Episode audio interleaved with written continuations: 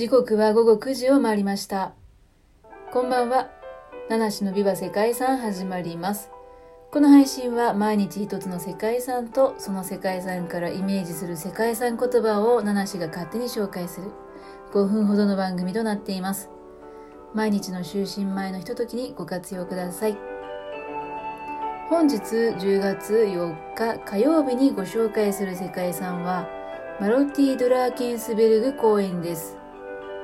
南アフリカとレソト王国の両国にまたがる世界遺産で文化遺産と自然遺産の両方の価値を持つ複合遺産に該当しています。南アフリカのウクハランバードラケンスバーグ公園とレソトのセサバテーベ国立公園がその登録対象となっています。マロティ山脈を含むドラケンスバーグ山脈の美しい自然景観や生物多様性さらには三人たちが数千年にわたって残してきた数々の岩絵などの考古遺跡群という自然と文化の両面の価値が評価されています。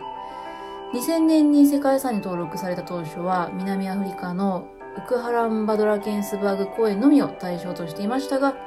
2013年にセサバテーベ国立公園が拡大登録されました。これはレソトにとっては初の世界遺産だったということだそうです。そんな2つの国立公園を抱えるこの世界遺産の中心となるのがドラケンスバーグ山脈です。標高3000メートルを超える山々が連なるんですけども、この山脈は数億年前の地殻変動が原因で誕生しました。切り立った崖や深い谷、透明度の高い川に恵まれた自然の美しさを持っています。ドラケンスバーグというのは竜の山？という意味を持つそうで、黒い溶岩が長い年月で削られた結果生まれた絶景なんだそうです。複雑に入り組んだ谷は下界と隔絶されていて、ここだけの固有種も多く生息しています。美しい山岳景観もさることながら、ケープハゲワシやヒゲワシなどですね、絶滅危惧種や固有種の動物の生息地であり、セサバテーベ国立公園では、この公園でしか見られない絶滅危惧種の魚なども観察されているそうです。そして、えー、この公園は4000年も前から19世紀に至るまで山族が描いてきた3万5千点以上もの祝いが残ることでも有名です。三人の先祖は約8000年前にこの山脈の地域に来たと考えられています。彼らの祝いはウクハランバドラケンスバーグ公園では2400年前から、セサバテー国立公園では4000年ほど前から残されているそうで、いずれの地域でも三人がこの地に住んでいた19世紀末ないし20世紀の初頭まで継続的に描かれていたそうです。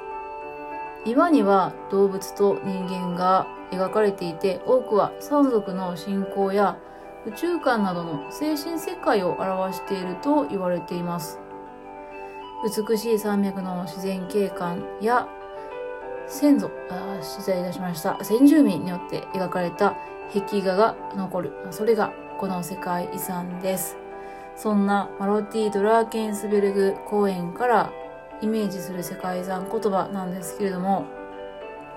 はい。本日の世界遺産言葉は、自分の軸を持つです。自分の軸を持つ。これはですね、この世界遺産が属しているレソトから、まあ、インスピレーションを、まあ、得ているという感じになりますかね。レソト、レソト王国はイギリスから独立したんですけれども、なんと周囲を南アフリカにね、囲まれているんですね。えー、独立した時にこの南アフリカに属さず、まだレソトってね、単独の独立国としてね、いるっていうところが、なんとなくこう、真の強い人のように、見えてきまして、まあ、なんとなく擬人化した真のしっかりした人、えー、自分の軸を持った人なんてイメージになりました。